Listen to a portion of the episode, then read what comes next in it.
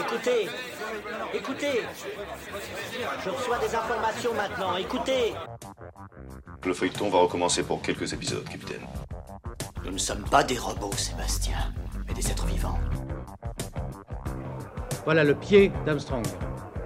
Au centre et en bas de votre écran. Et il marche maintenant.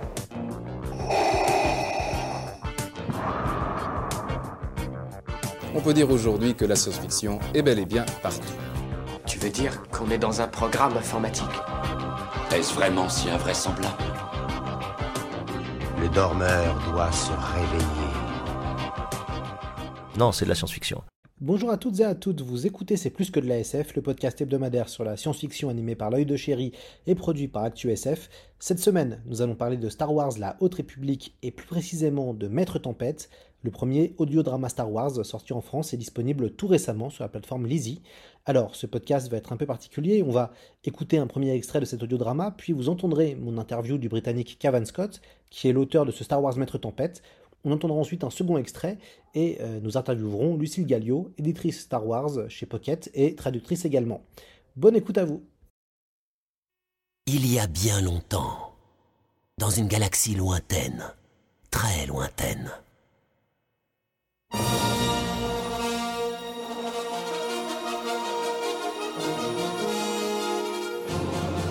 Lizzie présente Star Wars, la Haute République. Maître Tempête de Cavan Scott. Un audiodrama interprété par un ensemble de comédiennes et de comédiens.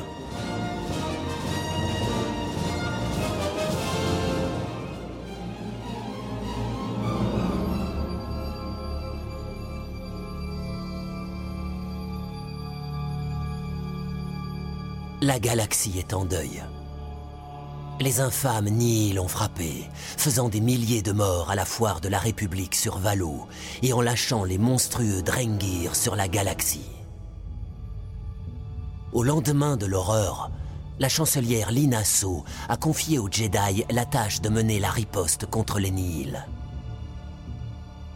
Avec la destruction des Drengir, le chef des Nihil, Mark Yonro, commande à ses troupes de se disséminer parmi les étoiles, rassuré de savoir que les Jedi ignorent jusqu'à son existence. Car l'ordre est en effet persuadé que le malfaisant œil des Nihil n'est autre que le maître tempête Twi'lek, Lournadi. À présent, le chasseur est devenu la proie. Di doit fuir à la fois les forces Jedi et républicaines et elle est prête à livrer combat jusqu'au bout. Première partie. Retraite.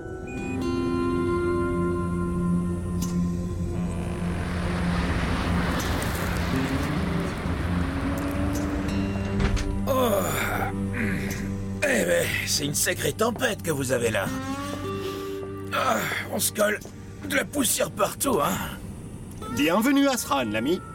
Ce n'est pas pour rien qu'on surnomme ce coin les mondes de cendres. Qu'est-ce que je vous sers? Euh, vous avez du tovache? Non. Euh. Du jus de jumin? Non. Vous avez quoi au juste? Rien de bon. Ah, merci du tuyau, l'ami. Ça suffit, ce genre de commentaire où je ne vous sers plus rien. Des promesses, encore des promesses. Oh Et pourquoi pas un verre du Tose ou de Vématoïde Euh. C'est quoi le mieux Aucun des deux. Va pour le vématoïde. Sec. à vos risques et périls. Je vais tenter ma chance. Bonne dégustation. Merci. Par le vide intersidéral, c'est quoi ce truc Je vous l'avais bien dit. Oh, c'est ignoble Ah, Une vraie gerbe Je vous en mets un autre Une bonne rasade, ouais. Je vous aime bien, vous. bon à savoir. Et puis, ça me change un peu. Moi, c'est Hendrik. Vous êtes un Erkit. Ouais. On n'en voit pas beaucoup de votre genre par ici. Euh, je veux bien le croire. Et voilà. Merci. Vous fuyez les ennuis Non. Alors vous devez certainement les chercher. C'est les deux seules raisons pour lesquelles les gens se pointent sur Sran.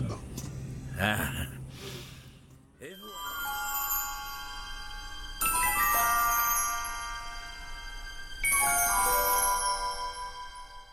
Cavan Scott, bonjour à vous et bienvenue sur le Bonjour. podcast. Euh, co- comment êtes-vous arrivé sur le projet Star Wars La Haute République? So I'd been working on Star Wars for a few years at this point, working on largely um, Donc, j'écrivais déjà pour Star Wars depuis quelques années, principalement des livres pour enfants et de la BD jeunesse pour IDW aux, États-Unis. Quand j'ai eu cette réunion avec Mike Sicklin, qui est le directeur des publications de Lucasfilm, autour d'un petit déjeuner, il m'a présenté certains projets qu'il avait en tête et m'a dit Je monte une petite équipe. Et c'est la première fois que j'ai entendu parler de ce qu'allait devenir le projet Luminous, qui deviendrait plus tard la Haute République. Et à un moment, il m'a dit Je vais avoir besoin que tu me dises si tu veux le faire ou non, sachant que ce sera un engagement sur 5-6 ans. Je peux pas te dire qui d'autre est concerné parce que pour l'instant, tout le monde n'a pas encore répondu. Et j'ai immédiatement dit oui, parce que c'est Star Wars. Et j'étais depuis toujours un immense fan de l'univers étendu, donc euh, pour moi, créer une nouvelle période de Star Wars, et nous ne savions pas quelle période ce serait à ce moment-là, c'était une trop belle opportunité pour ne pas la saisir. Alors j'ai dit oui, sans savoir qui seraient les autres membres de l'équipe. Et ensuite, il m'a dit plein de mystères, que nous allions tous nous retrouver au Skywalker Ranch en Californie, ce qui est formidable parce que c'est Skywalker Ranch. Et on ne savait toujours pas qui seraient les autres de l'équipe. Et puis quelques semaines avant d'y aller, les noms de tous les participants ont été annoncés. Et il y avait Charles, Justina, Claudia et Daniel. Alors j'ai poussé un grand soupir de soulagement parce que c'était des gens que je connaissais, que j'apprécie et avec qui je savais que je pouvais travailler. Ça a été le début de l'aventure. Qu'est-ce qui est euh, innovant, selon vous, dans cet univers de la Haute République qui représente euh, l'âge d'or des, des Jedi? It was a chance to really show the Jedi at their height. We have that moment in The New Hope when Obi-Wan talks. C'était vraiment une chance de pouvoir montrer les Jedi à leur apogée. Et à ce moment, dans Un Nouvel Espoir, où Obi-Wan parle de cet âge d'or, de cette période plus civilisée, plus élégante, il raconte ce que c'était que d'être un gardien de la justice et de la paix à cette époque. Et je pense que tous ceux qui ont entendu ça, comme nous, ont eu envie de voir cet âge-là. Alors c'est la première chose dont on a parlé quand on a commencé à réfléchir à ce que serait le projet. En fait, c'est exactement l'histoire que nous voulions raconter. Nous voulions parler de cette époque où les Jedi étaient partout et pas uniquement cloîtrés au temple de Coruscant, comme on peut le voir dans la prélogie. Non, ils sont à l'extérieur et vivent auprès des gens, sur chaque planète de chaque secteur de la galaxie. Montrer à quoi cela ressemble et, et ce que ça implique pour un Jedi de l'époque également. Pour moi, une des choses que je voulais vraiment faire, c'était d'explorer ce que c'était que d'être un Jedi à ce moment-là, quand toute la galaxie vous regarde et vous considère comme des modèles de paix, de lumière et de sagesse. Qu'est-ce qu'on pouvait ressentir à se retrouver au centre de tout cela? Qu'est-ce que ça fait en tant que personne? Parce que je pense que nous avons la chance, dans le nouveau canon, d'explorer les, les sentiments intérieurs des Jedi par rapport à leur vocation, par rapport au fait d'être euh, un de ces milliers de Jedi éparpillés dans la galaxie avec toutes ces légendes auxquelles vous devez vous mesurer. Voilà ce que cette période signifiait pour moi. L'époque de The Old Republic et la série Mandalorian sont pour beaucoup de fans les grands coups de cœur de l'univers de Star Wars, qui ont été inventés par d'autres personnes que George Lucas. Est-ce que vous avez été stressé par les enjeux de faire, tout, de faire aussi bien? There's a massive responsibility. Um, and again, I've, I've been a fan of Star Wars since I first picked up La responsabilité est gigantesque. En même temps, je suis fan de Star Wars depuis le jour où je suis tombé sur ce comic Marvel à l'âge de 8 ans. Donc pour moi, je savais ce que c'était que d'être un fan de Star Wars et je, connaissais le poids de cette responsabilité. Donc oui, il y avait beaucoup de stress, du stress parce que comme je le disais, c'était une responsabilité et que nous voulions faire les choses sérieusement. À chaque étape, je me demande toujours si nous sommes bien dans l'esprit des films, qu'il s'agisse, de la trilogie originelle ou de la prélogie. Et ensuite, le niveau en dessous, est-ce dans l'esprit des livres qui sont sortis depuis Timothy Zahn, euh, etc. Parce qu'une fois de plus, ils occupent une part importante de ma passion pour Star Wars. Par conséquent, j'ai réécouté de nombreuses interviews de, de George Lucas, principalement celles datant de la prélogie, parce qu'à cette époque, il me semble qu'il avait une vision plutôt solide de ce qu'était Star Wars et de ce que devrait être Star Wars. Donc j'ai utilisé ça un peu comme un diapason pour tout ce que nous avons fait. Je me demandais à chaque fois, est-ce que c'est ce que George Lucas aurait fait? Et en même temps, on ne doit pas non plus tomber dans la surréférence au point de ne rien essayer de nouveau. Donc nous avons aussi introduit de nouvelles choses, mais elles devaient toujours sentir Star Wars, avoir l'ADN de la saga en elles. Et même si nous ajoutions des éléments complètement neufs pour la franchise, il fallait malgré tout que ça semble cohérent avec l'atmosphère mise en place par Obi-Wan face à Luke dans cette hutte de Tatooine. Donc oui, c'est extrêmement important pour moi que nous tendions toujours vers ça. Et je pense que c'est la raison pour laquelle beaucoup de fans ont apprécié. On a le sentiment d'un univers qui s'ouvre, se développe, mais d'une façon qui reste cohérente avec ce qui s'est passé avant. Alors avec la Haute République, ce qu'il y a d'original, c'est qu'il y a un espèce de lancement massif où il y a des livres, euh, des BD, euh, il y a euh, différents types de livres d'ailleurs, des, romans, des, livres pour enfants, et puis il y a aussi des, audio, des audiolivres, des audioramas. Quelle est votre analyse de la stratégie transmédiatique de la Haute République? Well, it's the first time in the modern era that we tried anything like this at Lucasfilm, and um, for, for me personally, I love the fact that c'est la première fois, dans la période actuelle, que Lucasfilm tente une chose pareille. Et pour moi, personnellement, j'adore le fait qu'il y ait autant de façons différentes de découvrir l'histoire. Comme je l'ai dit, ma première expérience de Star Wars s'est faite grâce aux comics Marvel, avec Jackson le Lépi et tout le côté loufoque qui va avec. Je n'ai vu les films que longtemps après avoir lu les comics. Donc pour moi, c'était vraiment important que nous offrions cette opportunité aux gens de pouvoir rejoindre l'aventure via le média de leur choix. Outre les films, parce que nous n'avons pas de films, pas encore. Et donc ce que nous nous sommes efforcés de faire a été de proposer des histoires complètes aux gens. Pour les enfants, des livres jeunesse, pour les adolescents, des romans jeunes adultes, avec une écriture qui leur est très spécifique. Et l'important était de s'assurer que tout ça donnait le sentiment d'appartenir à la même histoire. C'est aussi ce qui a rendu les choses compliquées, ce qui en a fait un défi. Mais aussi, c'était extrêmement important pour nous, pour nous tous, que l'on ait ces points d'accès, tous ces points d'accès pour attirer le plus grand nombre. Et si vous voulez juste lire les comics, vous pouvez vous en contenter et avoir une bonne histoire. Si vous voulez lire uniquement les romans adultes, vous pouvez vous en contenter, contenter à nouveau et avoir une bonne histoire. Néanmoins, si vous lisez tout, ce sera extrêmement gratifiant, parce qu'alors vous verrez comment l'ensemble est interconnecté. Mais oui, c'était un défi gigantesque, mais un défi que nous avons pris beaucoup de plaisir à relever. Alors, je vais faire plaisir aux, aux fans du comics, aux fans de comics. Vous avez travaillé sur deux, deux beaux personnages Jedi que sont Keith Trenis et, et Skir pour les comics Star Wars de la Haute République qui sont disponibles chez Panini Comics en France. Comment les avez-vous euh, imaginés? So Keith came very early on in the process. So what actually happened was we were all asked to Alors Kiev est apparu très tôt dans le processus? Ce qui est arrivé, c'est qu'après notre semaine au Skywalker Ranch, pendant laquelle nous avons exploré quelle période nous pourrions créer, nous sommes rentrés chez nous tous les cinq avec la mission d'écrire une proposition sur la base de ces idées. Et Keith Trenis était dans ma proposition. Ma proposition s'appelait La Haute République. Et lorsque la nouvelle est tombée, qu'ils allaient utiliser la base de notre proposition pour l'initiative entière, et je dois ajouter que ce qui s'est passé, c'est qu'on l'a complètement déconstruite pour y intégrer des éléments des autres pitchs avant de rebâtir l'ensemble. Mais qui va toujours fait partie de l'histoire pour moi? Et son idée provient d'un sentiment que j'ai eu au Skywalker Ranch. Je me suis senti totalement dépassée par euh, la responsabilité après coup. Mais j'étais là-bas, dans cet endroit, à propos duquel j'avais lu des articles toute ma vie durant. J'avais vu des photos du studio d'enregistrement Skywalker, où ils ont créé tous les sons. J'avais vu des photos du bureau de George Lucas dans le bâtiment principal. Et soudain, j'y étais moi aussi, en compagnie de gens que je respecte et qui ont raconté des histoires fantastiques. Je n'arrêtais pas de me dire, mais qu'est-ce que je fais assis là, à cette table? C'est un sentiment contre lequel j'ai vraiment dû lutter pendant mon séjour là-bas, même si cela faisait déjà quelque temps que j'écrivais pour Star Wars. je prenais conscience de l'ampleur de notre responsabilité. J'ai donc pris ce sentiment et je me suis demandé ce que pouvait éprouver un Jedi dans une situation de ce genre qui se retrouve au centre de la galaxie entouré de toutes ces légendes.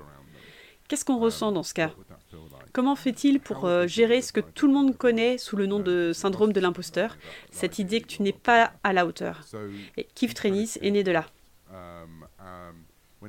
Quant à Skir, il a été inspiré par un concept art que nous avons eu très tôt, que l'artiste Phil Noto a créé sans avoir euh, la moindre idée des personnages.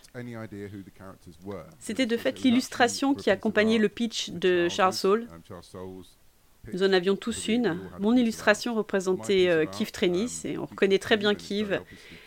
Et elle, puis elle a ce personnage de vampire derrière elle qui pourrait ou pas être ce qui allait devenir un sans-nom avec le temps. Et donc j'ai vu cette image d'un Jedi Trandoshan et je me suis dit que j'avais envie de raconter cette histoire. C'est donc de là qu'est né Skir. J'ai essayé de réfléchir à comment un Trandoshan pouvait devenir un Jedi. J'ai un peu de mal avec ces univers dont certains personnages ou certaines espèces ont une caractéristique unique. Les Trandoshan sont toujours des méchants. Et je me suis donc dit, euh, voyons ce que ça donnerait que l'un d'eux soit un Jedi. Leur relation se déploie à partir de là. À l'origine, ils n'étaient pas maître et padawan. Jusqu'assez tardivement dans ma première ébauche du script du comic, ils n'étaient pas maître et apprenti. Mais ça ne marchait pas. Et puis j'ai eu ce moment de lucidité. J'ai réalisé que c'était ça leur relation. Et tout s'est emboîté de façon parfaite.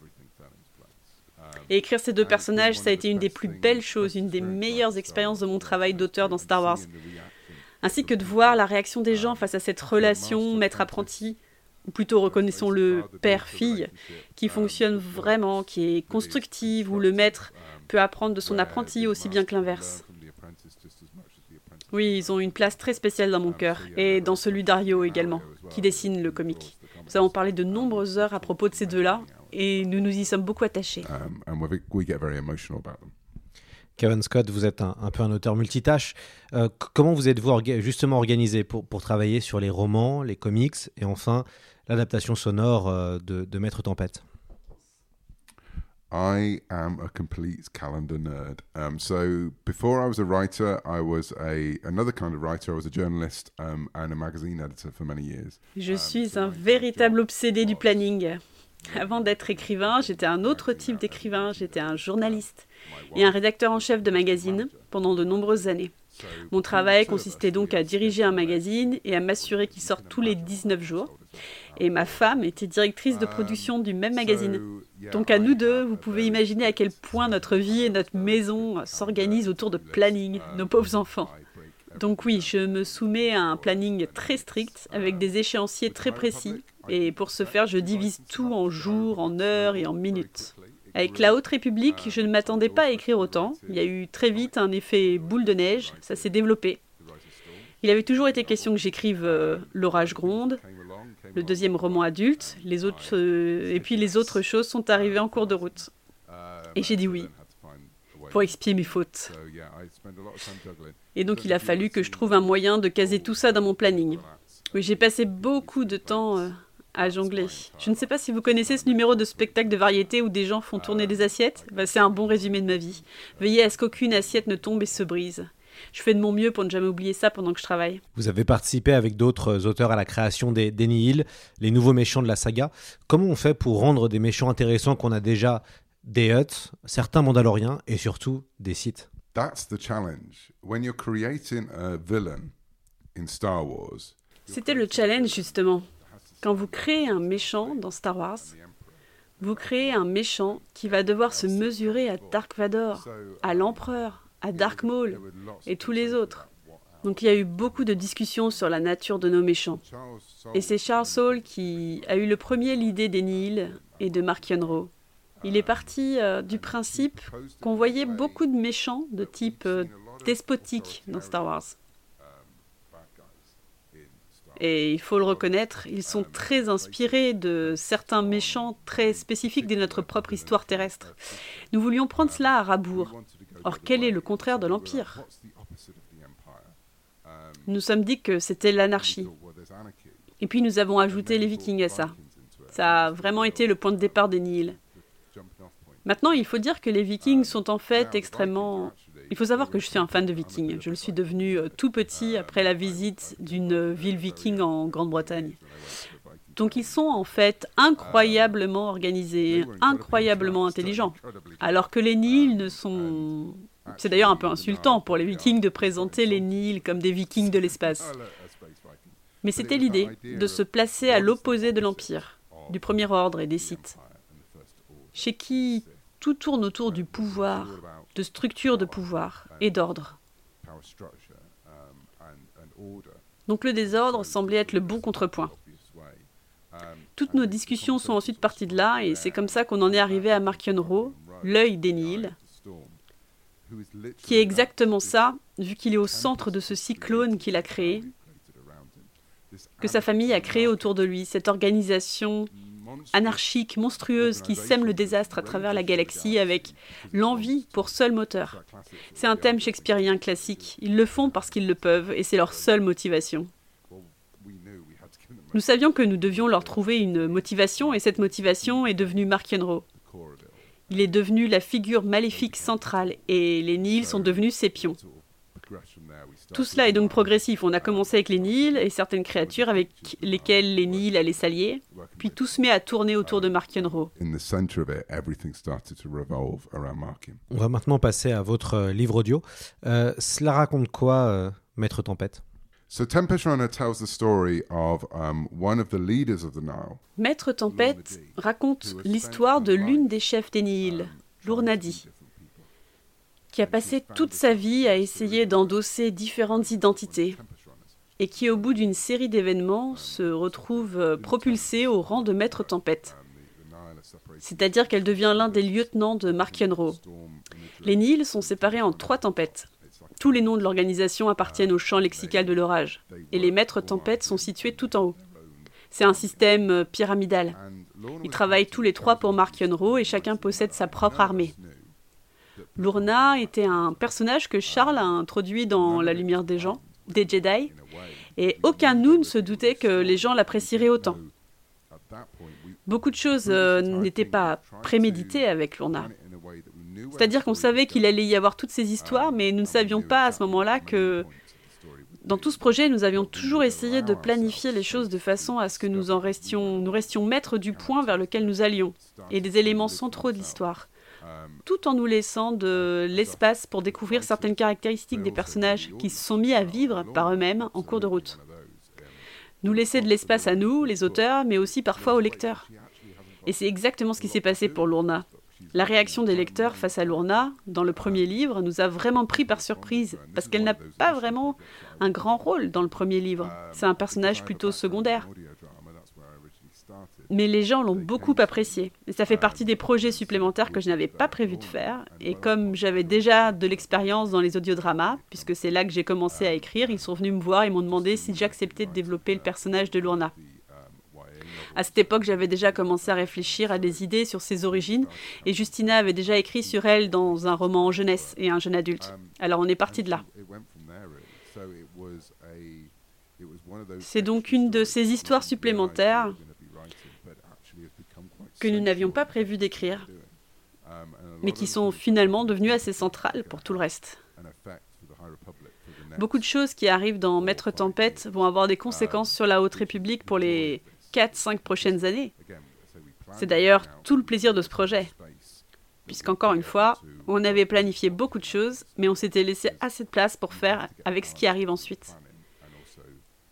Il faut trouver l'équilibre entre ce qui est planifié et la nature organique des histoires parce qu'elles changent toujours en cours de route. Donc voilà, c'est l'histoire de Lourna, membre des Nils. Cela raconte comment elle devient l'une des femmes les plus recherchées de la galaxie, comment elle est capturée et comment elle se débrouille dans la vie à partir de là. Vous connaissez l'exercice car vous l'aviez déjà pratiqué sur Star Wars mais aussi sur Doctor Who. Euh, c'est quoi le secret d'un bon euh, audiodrama? Yes, audio drama is massively important to me. Uh, I've been writing audio drama for 20 years now. Um, I started on, on Doctor Who. Les audiodramas ont une grande importance dans ma vie. J'écris des audiodramas depuis 20 ans maintenant. J'ai commencé avec Doctor Who, bien avant que la série ne revienne, bien avant que quiconque n'ait entendu le nom de David Tennant. Et nous avons commencé à créer des audiodramas Doctor Who quand la série était morte et enterrée. La BBC ne pensait jamais en refaire une un jour. Alors on a obtenu la licence pour une poignée de livres et on s'est mis à faire ces audiodramas. Au Royaume-Uni, les audiodramas ont une audience gigantesque. Nous avons toujours une radio nationale qui, produit de nombreuses, qui produit de nombreuses pièces au quotidien. The Archers existe depuis 7 ou 8 décennies. Donc, euh, je pense que c'est une des raisons pour lesquelles j'ai commencé à en écrire pour Star Wars.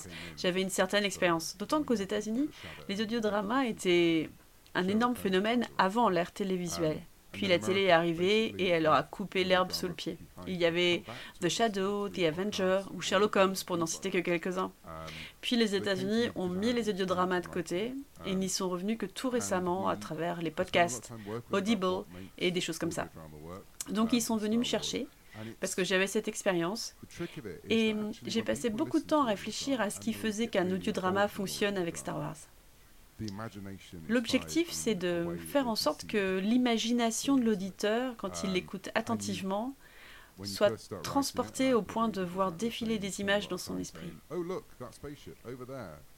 Quand on commence à écrire ce genre de pièces, et je suis sans doute passé par là moi aussi, on a tendance à écrire ⁇ Oh, regarde ce vaisseau là-bas qui décolle !⁇ Mais plus on en fait, plus on apprend à en faire et plus on écoute des audiodramas, on comprend que c'est vraiment une nouvelle façon de raconter des histoires aux gens.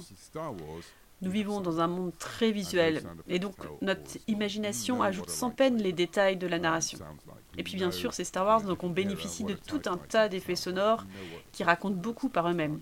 On sait le bruit que fait un sabre laser, on reconnaît la période à laquelle on se trouve au son que fait le chasseur taille, on sait le bruit que font les propulseurs d'un vaisseau. Du coup, ça fonctionne très bien avec Star Wars. Et je suis vraiment heureux qu'on se mette à faire de plus en plus d'audiodramas en ce moment. Et aussi qu'ils franchissent les frontières des marchés américains et britanniques en étant traduits ici en France. Non seulement le texte est traduit dans une toute nouvelle langue, mais l'audiodrama est totalement recréé dans cette langue. Et en tant que fan absolu de, de ce média, je trouve ça formidable. Parlez-nous de Lorna une des grandes antagonistes de l'univers et qui est la principale héroïne finalement euh, ou anti-héroïne euh, du récit. Comment l'avez-vous euh, écrit?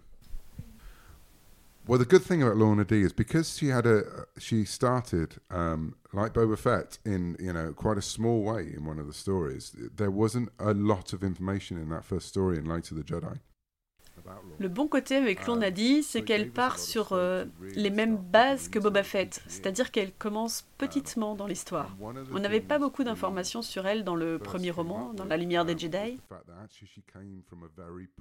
Donc on avait vraiment les coudées franches pour creuser dans son passé.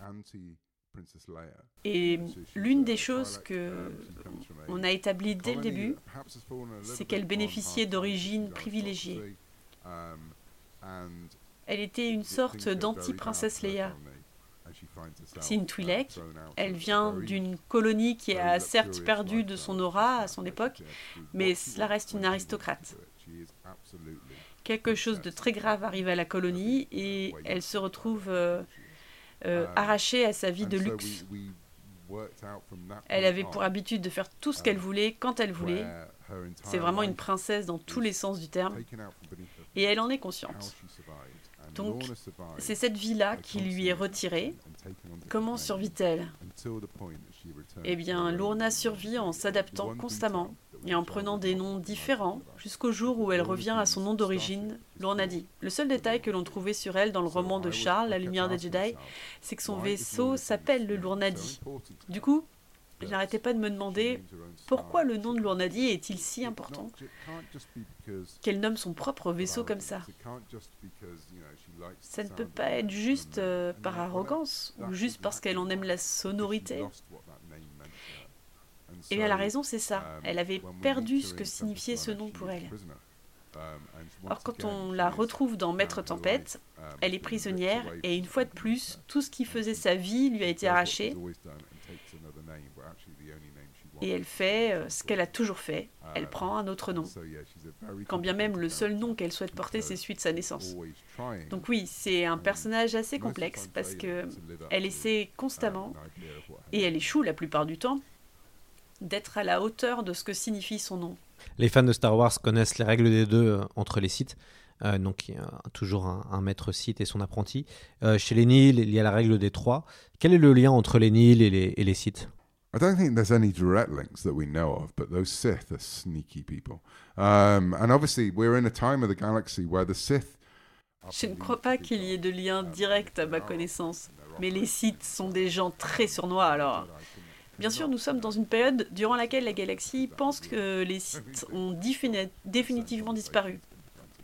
Et s'ils agissent, ils agissent dans l'ombre. Les Jedi ne peuvent pas savoir qu'il y a des Sith dans la nature parce que ça viendrait contredire beaucoup trop de choses par la suite. Ça provoquerait des débats sans fin sur la menace fantôme. Donc, l'idée de la loi des trois, c'était un peu une sorte de blague entre nous au début. Charles a été le premier à proposer euh, l'idée de la structure des Nils, cette fameuse hiérarchie pyramidale. Trois tempêtes menant au chef, avec des échelons dans chacune au nombre de trois, dont les rangs augmentent en allant vers le sommet. Et comme euh, il y avait cette pyramide avec ses trois côtés, c'est devenu la loi des trois. C'est un des petits plaisirs qu'il y a à écrire du Star Wars. Vous pouvez glisser des trucs de ce genre et ensuite regarder les gens inventer toutes les théories du monde à propos de ces détails. Et noter qu'on ne confirme ni qu'on ne nie rien. Ça durera comme ça un bon moment. C'est dommage, hein, parce que je- vous ai fait boire avant et, je pensais qu'avec l'alcool, ça allait un peu délier la, la, la- la langue. Euh, dans, dans votre euh, audiodrama, les, les rebondissements pleuvent.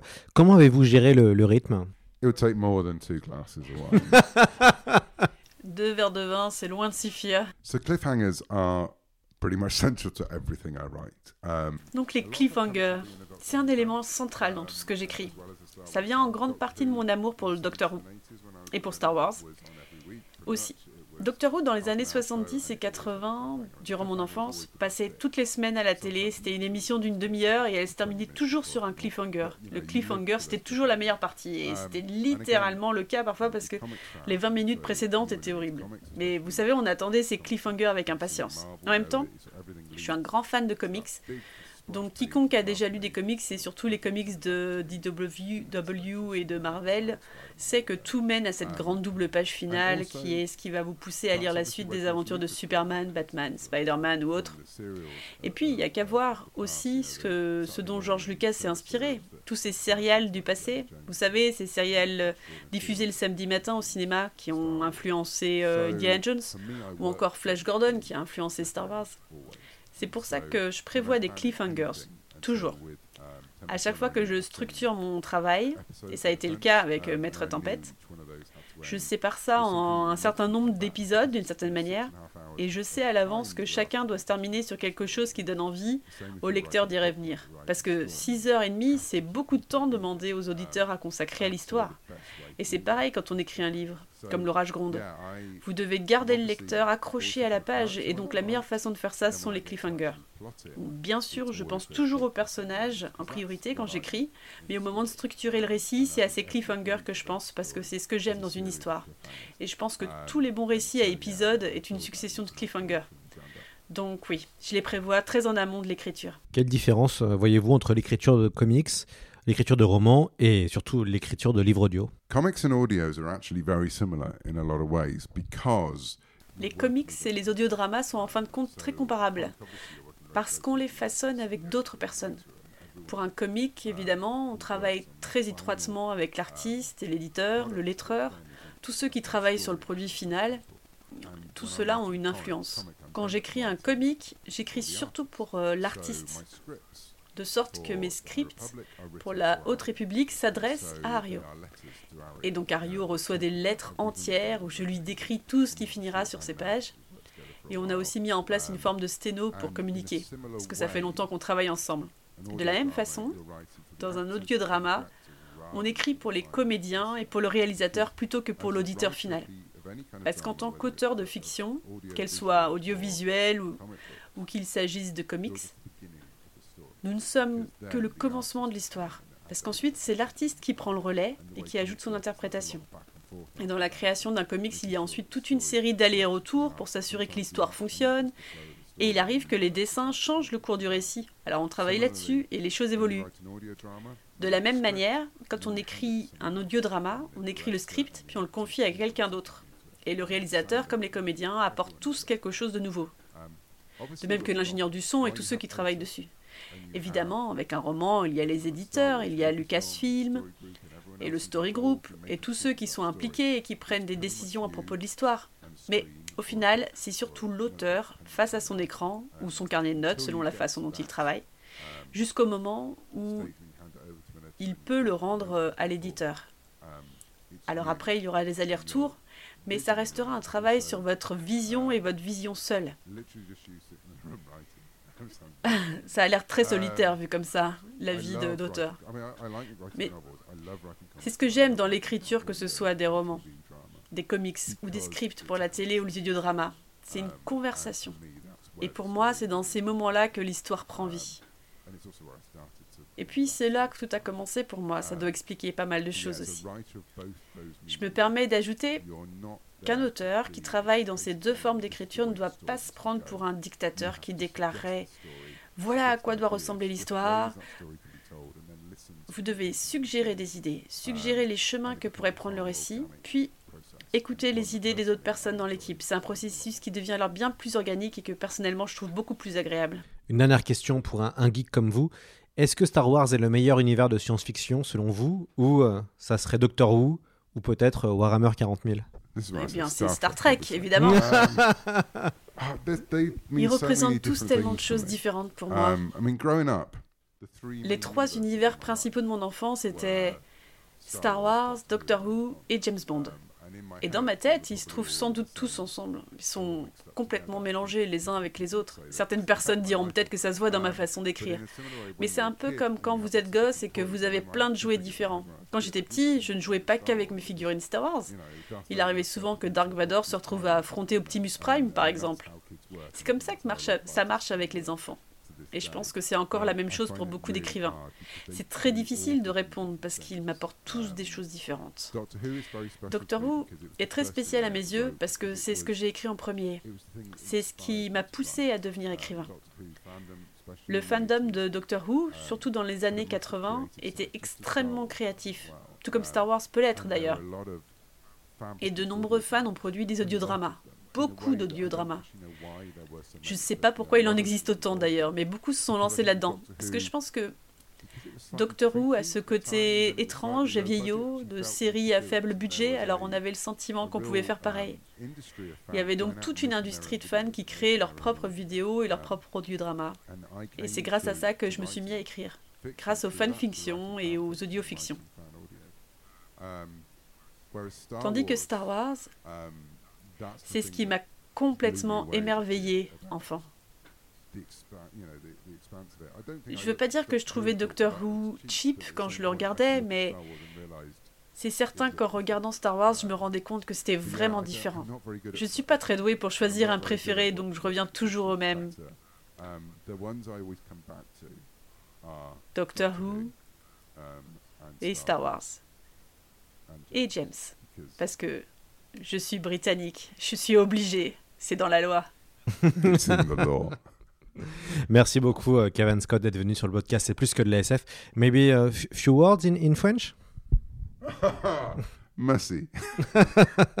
Ce sera tout. Merci beaucoup, Kevin. Ah, flambeau stellaire. Ici la station relais Epsilon 1. Au rapport. Signal fort. Zéro dégradation. Un brin d'enthousiasme ne ferait pas de mal Pour ce que ça leur fait, tant que les réseaux de com fonctionnent, ils s'en fichent pas mal que je fasse mon petit numéro. Rally, qu'est-ce qui est arrivé au scanner Targs? Bah, rien. Alors, pourquoi est-ce qu'il n'est pas en fonction? Parce que j'ai oublié de l'activer. Par les étoiles, Rally. À quoi ça sert d'avoir tous ces nouveaux bidules si tu ne les allumes pas? Bon, ben on les allume là. Pas de quoi se mettre la tête à l'envers. Pas de quoi se mettre la tête à l'envers? T'as entendu ce qu'a dit le flambeau? C'est censé nous alerter si quelque chose déboule de l'hyperespace. Ouais. J'y croirai quand je le verrai. Et ben voilà, il y a déjà une défaillance. C'est pas une défaillance. Appelle le flambeau. Dis-leur qu'on a un signal en approche. Sérieusement? Tu disais? Regarde-moi la taille de cet engin Rally Passe l'appel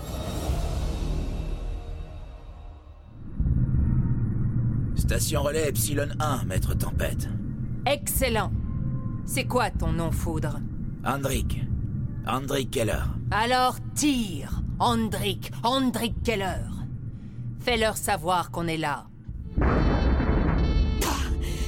C'est à ça que servent les scanners La grille de défense tient le coup. Mais pour combien de temps? Ici la contrôleuse McKen de la station relais Epsilon. Nous sommes attaqués. Je répète, nous sommes attaqués. C'est... Les Nils. Ils ont un bouclier. Plus pour longtemps. Préparez les torpilles à gaz. Cible verrouillée et parée à tirer, maître. Mettez-leurs en plein la vue. Lancez le brouillard de guerre.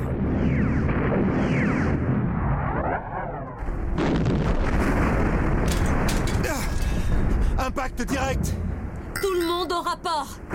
Brèche de la coque au niveau 3. Des pertes d'Arvel? Négatif, contrôle. C'est quoi ça?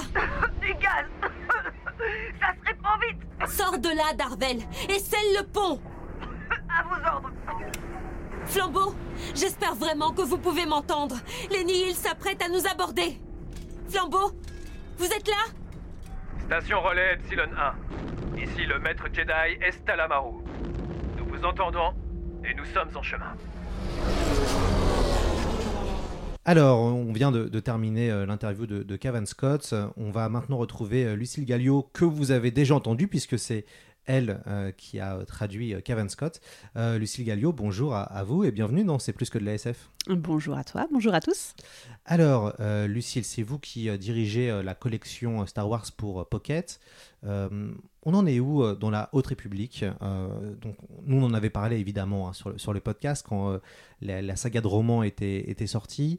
Donc, la Haute République se passe évidemment avant la, menace fantôme et donc raconte une nouvelle ère de, Jedi. C'est un peu l'âge d'or des, Jedi. Où est-ce qu'on en est d'un point de vue de la production de la Haute République? Ouais, c'est exactement ça. On est 200 ans avant la menace fantôme, quand euh, les, les livres commencent. Euh, et en fait, c'est euh, donc, comme tu disais, une apogée, en fait, l'apogée à la fois de l'ordre Jedi et de la République à, cette époque-là.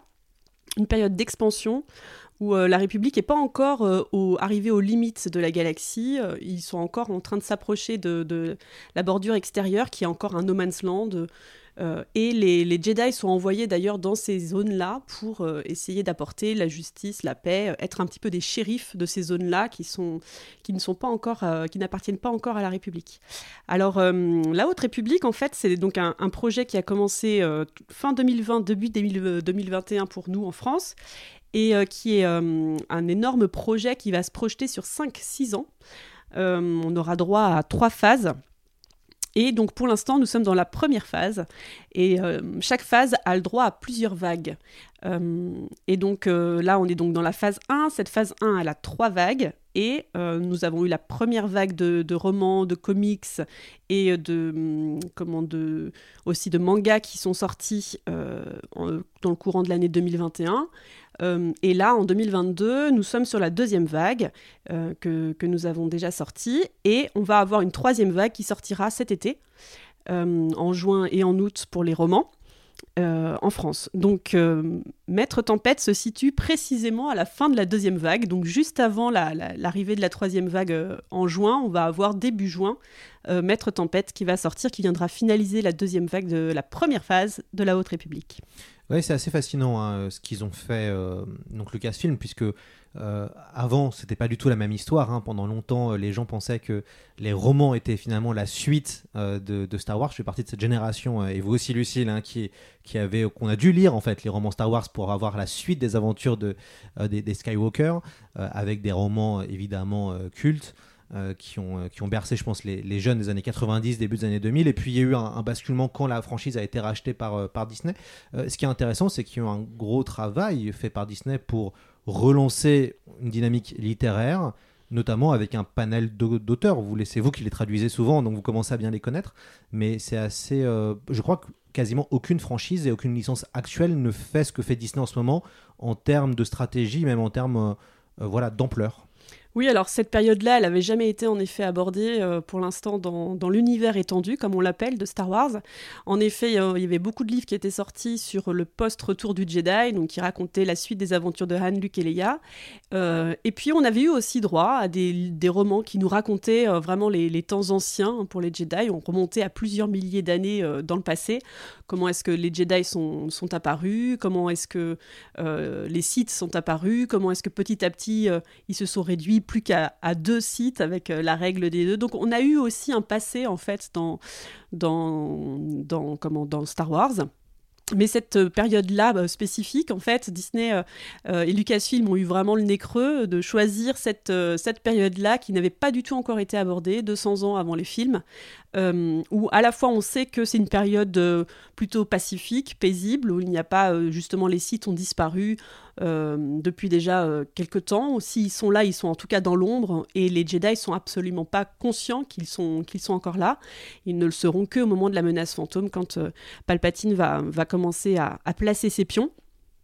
Et donc voilà, c'est une période qui est vierge et qui a le bon, le bon côté de pouvoir du coup rassembler tous les fans en fait de, Star Wars, tous ceux qui ont aimé à la fois euh, les, comment, les, les films dès, les premiers, et qui ont aimé aussi les romans qui sont sortis, qui aujourd'hui font partie de l'univers légende, parce que depuis que Disney est arrivé, donc ils ont, ils ont un peu euh, rebooté en fait euh, tout cet univers étendu, et donc il y a tous ces romans qui précèdent le rachat par Disney, tous ces romans-là sont désormais légendes, donc il y a beaucoup beaucoup de lecteurs qui sont encore très, très attachés à cette, à cette et puis les romans canons qui sont arrivés depuis et qui sont très nombreux. Et donc, euh, ce, cette période-là, elle, elle, est très chouette parce qu'elle permet de rassembler euh, tous ces gens-là, tous ces fans, euh, autour d'un projet commun. Alors, euh, aujourd'hui, on est ici pour parler d'audiodrama avec Maître Tempête. On a d'ailleurs écouté des, extraits dans ce, podcast.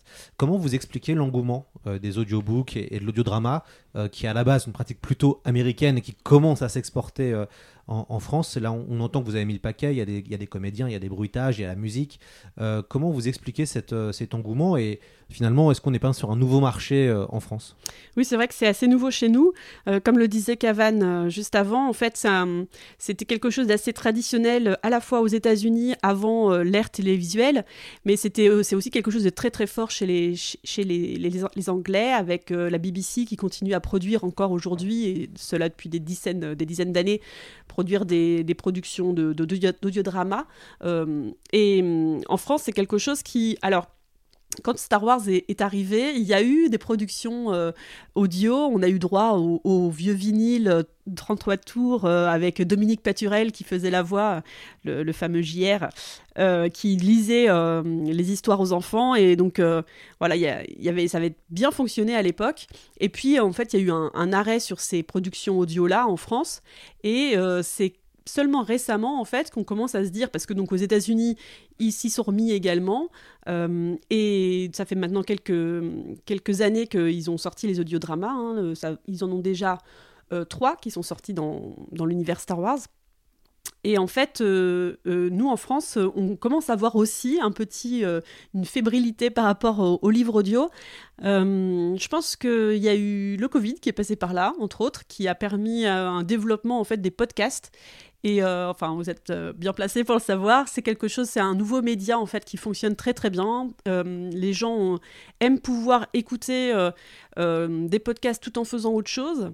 On est, on est désormais dans une, dans une société où les gens aiment faire plusieurs choses à la fois. Et parfois lire, en fait, il y a la notion de perte de temps en fait. Le, livre audio permet, tout en faisant autre chose, de aussi euh, lire et avancer dans sa, dans sa pile à lire qui a tendance à, devenir euh, gigantesque. Le livre audio permet aussi de, de faire ça pendant qu'on conduit. Alors c'est aussi une des raisons pour lesquelles aux États-Unis ça marche si bien. Hein. Ils ont souvent de longs longs trajets, donc le livre audio c'est très pratique pour ça. Nous c'est un peu moins le cas en France. Voilà, les distances sont un peu plus courtes, mais euh, grâce finalement, c'était un des bons côtés du Covid. Euh, on a découvert aussi euh, ce, temps de l'audio, de, l'écoute, tout en faisant autre chose. Euh, et donc, on, on, voit en effet que les livres audio commencent à bien fonctionner aussi en France. Et c'est pour ça que Lizzie a voulu sauter le pas de l'audiodrama, tenter cette aventure aussi, sachant que on est le premier pays à adapter les audiodramas dans le monde. C'est-à-dire que pour l'instant, il y a les Anglais et les Américains qui ont, qui ont accès à ces, à ces titres, mais aucun autre pays ne l'avait encore adapté. Nous sommes les premiers à le faire. D'ailleurs, comment s'est passé les coulisses? Parce que quand on voit euh, le, casting, il y a quand même une dizaine de personnes qui ont travaillé dessus. Euh, il y a une traductrice, il y a pas mal de comédiens. Euh, je, pense que vous avez un peu suivi les coulisses de cette aventure. Comment ça s'est comment ça s'est monté cette, cet audiodrama qui, je pense, a dû être aussi un petit peu onéreux puisque outre tout le monde qu'il faut payer, tous les acteurs, il y a aussi une franchise à, acheter les droits, enfin en tout cas le copyright. comment ça s'est passé les coulisses pour adapter ce travail? Alors c'est un, travail vraiment passionnant que moi j'ai complètement découvert. Là, en commençant à faire des, des livres audio avec Lizzie, j'ai découvert un monde que je ne connaissais pas du tout et qui est vraiment passionnant. J'ai pu aller euh, plusieurs fois dans les studios pour euh, euh, rencontrer les comédiens et, et, voilà discuter avec eux, leur faire un briefing sur le livre, sur leurs personnages, etc. C'était vraiment passionnant. ça, c'est aussi un autre intérêt qu'on découvre pas mal ces derniers temps. C'est hum, le, public est, assez friand de, hum, de, découvrir les doubleurs, en fait, que ce soit dans les séries, dans les films. Et ça, on voit de plus en plus, en fait d'intérêt pour ces personnes-là, ces comédiens de l'ombre. Euh, et dernièrement, j'ai rencontré Bruno Choel, donc qui fait la voix de Obi-Wan Kenobi euh, dans les films et puis dans la série qui, vient de sortir. Et, euh, et, voilà, et je sais que c'est il y a un, vrai attrait pour ça et de pouvoir le, choisir pour lire notre roman Kenobi qu'on vient de, donc de sortir, on a tout de suite vu que c'était un engouement extraordinaire parce que beaucoup de gens qui n'avaient jamais lu de livre audio allaient s'y mettre juste pour pouvoir entendre Bruno Choel parler euh, avec la voix d'Obi-Wan Kenobi. Donc euh, voilà, j'ai pu découvrir ces, coulisses-là et c'était vraiment, vraiment extraordinaire parce que c'est un tout autre monde que celui du, livre. Alors ça se marie très très bien. Euh, et alors le, le monde de l'audiodrama, c'est encore quelque chose de différent. en fait, on n'a pas un seul lecteur qui lit tout le livre du début à la fin. Euh, alors bien sûr, euh, quand on, a un livre audio, le lecteur va prendre différentes voix pour euh, faire les différents personnages, va essayer de moduler sa voix, etc. Là, c'est un personnage, un acteur différent pour chaque personnage, enfin presque, parce que forcément là on a plus de 60 personnages dans l'audiodrama, donc on n'a pas 60 comédiens, bien sûr, on en a à peu près une quinzaine. Mais c'est déjà beaucoup. Et, hum, donc ces comédiens-là enregistre au studio. Donc là, il s'agit du studio 5 sur 5 qui est euh, basé à Bruxelles. Et euh, alors c'est très intéressant, j'ai pu assister à pas mal d'enregistrements. Alors malheureusement, cette fois à cause du Covid, euh, on n'a pas pu faire d'enregistrement groupé avec plusieurs comédiens, ça a été un peu spécifique. D'habitude, on, a ce, plaisir-là d'assister à, une chorale de comédiens qui agissent ensemble. Là, malheureusement, chacun a dû faire son enregistrement séparé. Euh, mais euh, de mon côté, j'ai pu assister par visio en fait à l'enregistrement, au début d'enregistrement de chaque comédien pour, pareil, les briefer, leur parler de la Haute République, leur expliquer quelles étaient les, motivations de leur personnage, leur évolution dans, l'histoire. Et, et, donc voilà, donc ça c'était vraiment passionnant également. Et puis donc euh, pour, euh, vous expliquer un petit peu les coulisses, en fait on a on doit récupérer euh, les fichiers en fait euh, de la version originale, euh, c'est-à-dire que hum, Random House a créé l'audiodrama de Maître Tempête en créant une bande son originale avec des reprises musicales de John Williams tirées des films et puis pour la plupart et qui ensuite sont placées, mixées tout au long de leur enregistrement. Et nous, de notre côté, en fait, on va travailler à rebours, c'est-à-dire qu'on va récupérer ces fichiers-là, euh, qui sont déjà faits, et par contre, on va venir s'insérer, insérer les acteurs et les comédiens dans cette bande-son qui est qui existe déjà. Donc en fait, c'est passionnant parce que s'il y, a il y a un petit côté doublage en fait, c'est-à-dire que c'est extrêmement millimétré on a, euh, on a comme un prompteur. Chaque comédien a un prompteur devant les yeux et va pouvoir suivre en fait sa ligne de dialogue, à quel moment il doit parler, à quel moment il doit écouter les autres personnages lui répondre, à quel moment il va y avoir des bruits qui vont être insérés ou de la musique. Et euh, ça lui permet de savoir exactement où parler. Alors il n'y a pas d'image, il n'y a pas de lèvres à suivre, de mouvement des lèvres à suivre, donc ça c'est plutôt euh, une, une, facilité. Ça leur permet aussi d'avoir une petite souplesse dans l'interprétation. Mais sinon, euh, ce qui est également intéressant, c'est que au début de chaque scène, ils vont réécouter la scène en VO avec les bruits, la musique, etc. Vraiment s'imprégner de l'ambiance et puis du personnage. Et ensuite, hop, ils éteignent cette version-là et c'est le comédien qui fait son interprétation. Donc avec une voix souvent assez proche de celle euh, en VO, avec des intonations assez proches aussi. Euh, et voilà, donc c'est vraiment intéressant de voir en fait ce, travail euh, millimétré qui va venir s'insérer dans la version originale, dans la musique et les sons de la version originale. Et, voilà, et le, résultat est, formidable. Enfin, quand on tout ça a été comme un, puzzle a été mis en place et nous a été envoyé, que j'ai pu l'écouter du début à la fin, j'étais très enthousiaste. Ouais, c'est alors c'est intéressant, c'est Lizzie donc qui s'occupe de ça, qui est en lien avec le groupe Pocket. Euh, donc c'est Pocket qui internalise euh, finalement, on a l'impression, hein, ces, lectures, euh, ces, audiodramas et ces lectures audio. Et c'est extrêmement intéressant puisque quand même ça renouvelle aussi un, genre, puisqu'on n'en avait pas en France et donc c'est nouveau. Et je pense qu'il peut avoir une vraie appétence, un véritable engouement. Est-ce que vous allez en sortir d'autres? Je sais que Kevin Scott, on a, on, a fait, on a fait une autre, je crois, sur le compte Doku.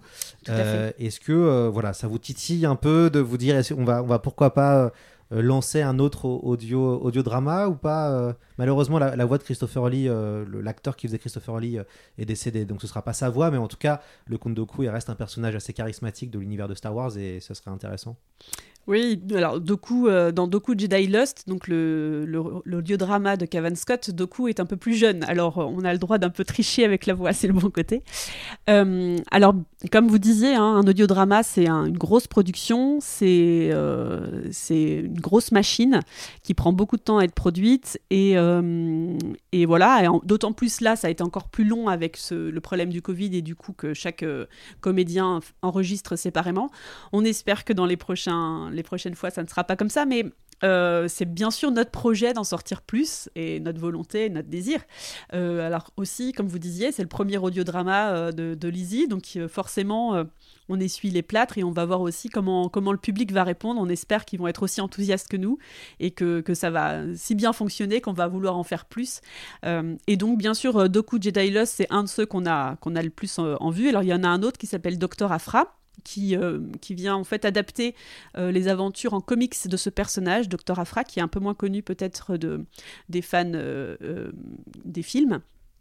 donc c'est un personnage qui existe en, en comics et qui voit donc là les, ses aventures être adaptées en audiodrama. C'est c'est donc une adaptation et non pas une histoire totalement originale.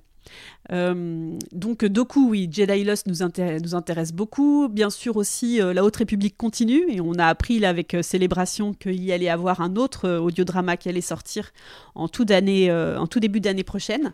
Donc ce sera Battle of Jeddah et qui sera l'audiodrama de la phase 2. Donc on a un petit peu de temps encore devant nous. voilà, donc on a, on a ces deux-là bien sûr en en, cible, mais ça va dépendre aussi euh, de, la réponse du public sur le premier. Alors Lucie Gallio, moi j'ai une autre question plus personnelle. Peut-être euh, vous allez être amené à être de plus en plus médiatisé puisque c'est vous qui avez euh, repris et qui a incarné en fait en tant qu'éditrice tout ce qui se fait avec Star Wars d'un point de vue littéraire, vraiment livre et un peu audiodrama en, France. La partie comics est gérée par Panini Comics. alors ça fait quoi de, de, gérer entre guillemets Star Wars en France d'un point de vue livre? Ah bah la petite fille de 8 ans en moi n'en revient pas. Là c'est sûr, euh, c'est un, peu un rêve de fan qui se réalise. Euh, et c'est vrai qu'on a, on a eu la, convention de QC qui s'est passée euh, il y a quelques semaines et ça a été un moment c'est toujours les moments que je préfère parce que c'est le moment où on est en contact avec avec les fans avec les lecteurs avec ceux qui ne sont pas encore lecteurs et à qui on va donner envie de se, se, se lancer dans l'aventure et c'est vraiment des moments toujours très précieux parce que on voit que on fait un métier en contact avec des gens, qu'on va leur apporter du rêve, du plaisir, et ça c'est génial de pouvoir se replonger aux sources de, notre métier à chaque fois. Donc euh, non, non, c'est vraiment un métier de rêve. Qu'est-ce que, imaginons, vous avez carte blanche, qu'est-ce qui, surtout, on oublie le budget, on oublie tout, qu'est-ce qui vous plairait de faire? Bah, ah, c'est une belle question ça. Euh, qu'est-ce qui me plairait de faire? Bah, je, reste quand même assez libre de mes choix au niveau des programmes, donc je suis quand même très contente. Il y a toujours le problème du nombre de livres qui sortent par an, qui on, est limité parce que euh, pour, plein de raisons, et en fait, euh, j'aurais presque envie de pouvoir en faire beaucoup plus, mais finalement, même moi-même, je me rends compte que c'est bien qu'on ait cette limite-là, parce qu'il ne faut pas non plus faire de la surproduction, il ne faut pas non plus que les fans n'aient même pas le temps, les lecteurs n'aient même pas le temps de lire les livres, qu'il y en ait d'autres qui sortent. Donc pour moi, c'est on a trouvé l'équilibre avec, euh, avec cette sortie chez Pocket, en tout cas, euh, par an. Mais à ça s'ajoutent maintenant tous les livres audio, les audiodramas. Donc je pense que les gens ont de quoi faire. Et donc en faire plus, ça serait pas. Voilà, mais forcément, on a envie de tout sortir ce qui sort euh, aux États-Unis et de les sortir aussi, aussi rapidement. Hein. Ça serait vraiment chouette. Mais je pense qu'il faut aussi raison garder et, et trouver cet équilibre-là. Et à mon avis, est pas mal. Est-ce qu'on on aura un jour des performances euh, on va dire, des spectacles en audiodrama euh, Star Wars. Je sais qu'aux États-Unis, ils font ça beaucoup plus, des lectures euh, avec les comédiens, en public. est-ce que peut-être, bon là avec le Covid c'était évidemment très compliqué de le faire, mais est-ce que peut-être pour un prochain audiodrama, on pourrait avoir ça à Paris ou, en Belgique, avoir des, des, moments où on pourra rencontrer les comédiens ou assister à une lecture euh, en direct euh, d'un drama euh, Star Wars. Ah oui, c'est sûr, ça pourrait être passionnant, mais ça, c'est dans le cadre de conventions. C'est vraiment des choses qui pourraient, qui pourraient se faire parce qu'il y aurait le public, en fait, à la fois de fans, mais aussi de curieux qui seraient, à mon avis, intéressés par ce genre de panel-là. donc, en effet, c'est quelque chose que. On en a parlé un peu avec Kevin Scott quand il est venu à QC. lui, il, est, il serait très preneur pour qu'on développe le, côté. comment les, que les coéditeurs étrangers ensuite puissent participer également aux célébrations et aux conventions euh, Star Wars, qu'elles soient aux États-Unis ou là, par exemple, en Angleterre, comme ça sera l'année prochaine en Angleterre, la, grande célébration Star Wars. Donc, euh, ça, c'est sûr que ça pourrait être quelque chose euh, qui, un panel intéressant dans ce genre de convention. Après, il y a toujours la barrière de la langue à travailler, mais bon, on, se débrouillera, on trouvera des solutions. Et après, en France, oui, c'est des choses qui peuvent être, qui peuvent être organisées. Encore une fois, on attend de voir la réponse du public face à, cette, à ce nouveau média qui se développe et et du coup, ça sera selon la demande, forcément. D'ailleurs, vous êtes contente des euh, retours sur les, romans La Haute République, le fait que vous, avez, que vous ayez relancé une nouvelle saga littéraire, est-ce que ça va? Ça, ça, Vous êtes contente en termes de public? J'ai l'impression qu'il y a quand même des bons retours, j'ai vu que les ventes sont quand même bonnes. Euh, vous êtes satisfaite? Oui, oui, oui, on a été très surpris. Alors, on savait que ça fonctionnait très très bien aux États-Unis, en Angleterre. Euh, on, avait un petit peu peur hein, de voir en France si ça allait suivre ou pas, euh, sachant qu'on a, on a un lectorat assez limité en France. Peu de gens en fait connaissent les livres Star Wars, alors qu'aux États-Unis, ce sont tous des best-sellers sur la liste du Times best-seller. Donc euh, voilà, il y, avait ce, grand défi-là, euh, et en fait, les gens ont vraiment répondu. Ils ont la lumière des Jedi, on a dû le réimprimer à de nombreuses reprises. Euh, en pleine ténèbres qui a suivi, alors que c'était un roman jeune adulte, a également eu des réimpressions, plusieurs réimpressions, et on continue encore à en faire. Donc oui, oui, il y a vraiment, vraiment un, retour très très positif pour cette série-là, et on espère que ça va continuer dans ce sens. Comment vous expliquez que le, le lectorat français, le public français, est moins friand euh, des, romans entre guillemets franchisés que les, les, lectorats anglo-saxons Oui, c'est une bonne question. C'est je, je, me la pose régulièrement. En fait, je pense qu'il y a euh, en France peut-être un, euh, un cloisonnement en fait des, au niveau de ces, de ces publics-là, c'est-à-dire que c'est un public qui va être attaché à l'audiovisuel. Et puis le, voilà la littérature ça en fait ça fait pas partie en fait de Star Wars pour les Français, euh, c'est un autre euh, c'est un autre milieu. Et ben, c'est difficile mais bon, mon, objectif c'est de, de, de, faire tomber ces cloisons là et de, de montrer que on a des très très bons livres qui développent des choses en profondeur. Euh, souvent parfois on, on, approfondit les livres, les films et les, et les séries et, au contraire, on va être beaucoup plus dans la profondeur dans les romans. C'est ce que j'aime dans dans ce nouveau projet de la Haute République, c'est que on a vraiment mis la littérature en, locomotive en fait de ce projet. C'est vraiment ces auteurs-là qui ensemble vont créer un nouveau, un nouveau projet, un nouveau monde, une nouvelle période euh, et, vont développer des personnages en profondeur, etc. Avant que peut-être un jour ils arrivent sur le grand écran ou le petit écran à voir. Mais c'est d'abord ce petit groupe d'auteurs-là euh, réduit qui ensemble vont créer quelque chose de, de dense et de, et de solide. Et ensuite là-dessus on va créer euh, peut-être ajouter des séries et des, films. Mais euh, c'est ce que je trouve vraiment passionnant dans ce projet-là. Et j'aimerais en fait que le public français en fait se rende compte que s'ils veulent aller un peu plus loin avec Star Wars, s'ils veulent pas rester à la surface, mais vraiment euh, entrer dans une réflexion sur, sur ces personnages, les personnages qu'ils aiment, eh bien les, livres sont là, ils les attendent. Bon alors, s'il fallait garder un livre, euh, Lucille, ce serait quel C'est quoi votre roman préféré? Moi, j'ai commencé Star Wars avec la saga du Prince Ken, puis j'ai continué avec Les Ombres de l'Empire et évidemment la Croisade Noire du Jedi Fu, euh, qui était le cycle, euh, le cycle de Throne, qui était le cycle culte dans les années 90. Vous, c'est quoi votre votre roman Star Wars préféré, le chouchou, peut-être le, coup de cœur qui peut-être vous a fait coups, enfin qui vous a peut-être le premier, hein, je sais pas. C'est quoi vous votre coup de cœur? Alors, mon premier, c'était La Croisade Noire du Jedi Fou aussi. J'ai- Après, j'ai- déroulé dans l'ordre des parutions. Euh, j'ai eu un gros coup de cœur quand j'étais ado euh, avec le mariage de la princesse Leia, euh, qui, si je le relisais aujourd'hui, je pense que je, je pense que ça serait pas pareil. Alors, on va bientôt avoir un roman qui va raconter aussi cette période-là dans la période canon, donc qui va raconter le, mariage de, Leia et Han, et puis leur lune de miel sur le vaisseau Alcyon. Donc, on va voir ce que ça donne.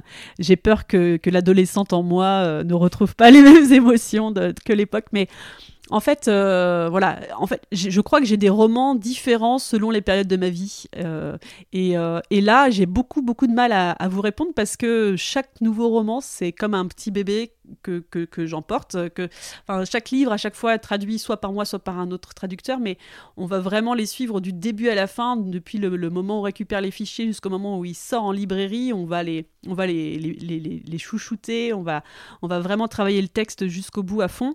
Et donc, euh, c'est très très difficile désormais en fait de, de choisir un préféré. Merci beaucoup Lucille Gallio d'être venue euh, dans le podcast C'est plus que de l'ASF. Euh, on espère vous réinviter pour euh, analyser des œuvres Star Wars. Ça Si serait avec êtes, plaisir. si vous êtes d'accord, de, si vous avez le droit de donner votre avis sur ce qui, sur ce qui sort évidemment dans les nouveautés, on, on aimerait bien vous réinviter pour avoir votre analyse qui est toujours pertinente. Alors je rappelle qu'il faut écouter Star Wars La Haute République Maître Tempête, un livre audio passionnant. Euh, vous avez écouté des extraits euh, pendant tout le podcast et on va finir le podcast avec évidemment un extrait un peu plus long. Euh, le, le livre audio coûte euh, 24,99€ si je ne me trompe pas et il est disponible chez Lizzy donc on peut aller sur le site lisez.com pour notamment le, le- le récupérer. C'est bon, Lucille Oui, c'est bon ça. On peut l'obtenir en fait par de nombreux biais, en fait, que ça soit Audible ou, ou ou même euh, via Canal+, via euh, euh, Kobo, via enfin il y en a toute une toute une série euh, de, diffuseurs différents. Donc bien sûr, Lizzy a sa propre plateforme de distribution, mais il en existe plein d'autres. Très bien, bah, ce sera le mot de la fin. Et puis on va écouter un dernier extrait de Star Wars La Haute République, Maître Tempête, un audiodrama écrit par Cavan Scott. Et on remercie évidemment Cavan qui nous n'écoutera pas parce qu'il ne parle pas encore français, mais on lui enverra quand même le podcast. Le groupe d'abordage a atteint le centre opérationnel, maître. Il devrait déjà s'en être emparé. J'ai confiance. Il faut juste leur laisser un peu plus de temps. Plus de temps? La tempête de panne, elle n'aurait pas eu besoin de plus de temps. Oh, sérieusement? Tu vas me la jouer comme ça? Après la manière dont tu l'as trahi Dont nous l'avons tous les deux trahi, Lourna. Tu t'es bien amusé avec Pan, si je me rappelle bien. Quoi encore Des vaisseaux en provenance de l'hyperespace. Confirmé. Un croiseur Jedi et deux long beams. Non Préparez-vous à... Je sais ce que j'ai à faire À tous les chasseurs, cible confirmée. C'est bien le Lournadi. Vous avez entendu la Marshal Escadron Firebird, préparez-vous à décoller. Bien reçu. Aurora 9, déployez vos Skyhawks. À tous les Hawks, go, go, go Du calme, Firebird 4. Garde les yeux sur la cible. Euh, difficile de la louper, leader. Comment se fait-il que nos capteurs réguliers n'ont pas réussi à repérer ce truc? C'est pas un petit gabarit? Les techs disent qu'il est trafiqué pour être silencieux. Moteur colmaté, recyclage d'énergie. Ah, ah, ah. Dommage qu'on doive l'atomiser. Rappel, on est censé le neutraliser, pas le détruire. C'est pourtant tout ce qu'il mérite. Voilà qui est bien dit, Firebird 3. Ciblez les systèmes de propulsion, rien d'autre. Le commandement de la coalition veut des prisonniers. Ouais, ouais, c'était juste une blague, leader. On sait ce qu'on a à faire. Alors, épatez-moi. Hostile en approche Je les vois, Firebird 2. À tous les chasseurs, préparez-vous au combat.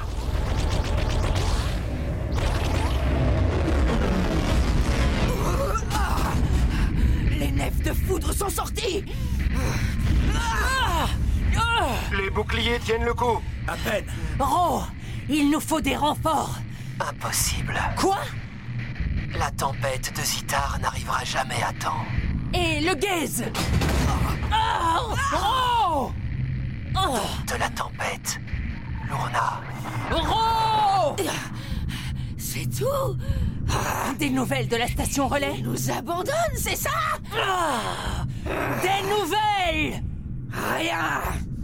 Oh Préparez les droïdes charognards Et ça en attente. Et la République. Visez le long beam le plus proche.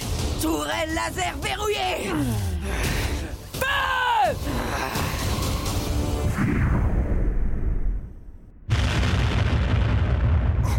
Vous avez vu ça On a vu, Jeannot. À tous les chasseurs, le Carvos Down a été touché. Manœuvre d'évitement. Oh, Cliff Il a... Il a disparu. Ah Les phases de gaz ont eu du pot. Ils ont dû taper dans une conduite de carburant. Il y avait combien de personnes à bord? Trop. Wow. Shadow, attention derrière toi. Oh J'ai ramassé un maraudeur. Je peux pas le semer. Tiens bon, Jeannot, j'arrive. Ah, ça sent pas bon. Ah J'ai l'aile touchée. Je te vois pas. Le, le, le levier répond pas. Je... Ah. Jeannot Ça va. Ça va. Il est vaporisé C'était toi? Non, j'arrive pas à te trouver Mais alors qui? Ah, ah, ah. Oh merci mon ami Wookie Tu leur en as collé une belle Firebird 4, avez-vous besoin d'assistance? Qui parle? Ici la Jedi Nibasek. Mon padawan vient de vous sauver la vie. Et je lui en suis très reconnaissant. Ah, ah, ah, tout roule. Le manche répond. Désolé l'ami, je ne parle pas Wookie. Il dit que votre aile tribord a subi des dommages. Ils n'en ont pas fini avec moi. Je vole encore. À tous les chasseurs, ici la Taraxia. Concentrez le feu sur le Lournadi. Ils ne doivent pas nous échapper.